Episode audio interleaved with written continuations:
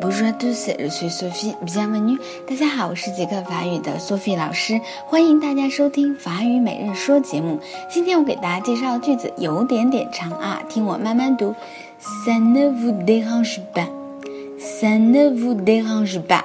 这句话的意思是没有打扰您吧？Ça 呢是这这个啊，vous 是您的意思。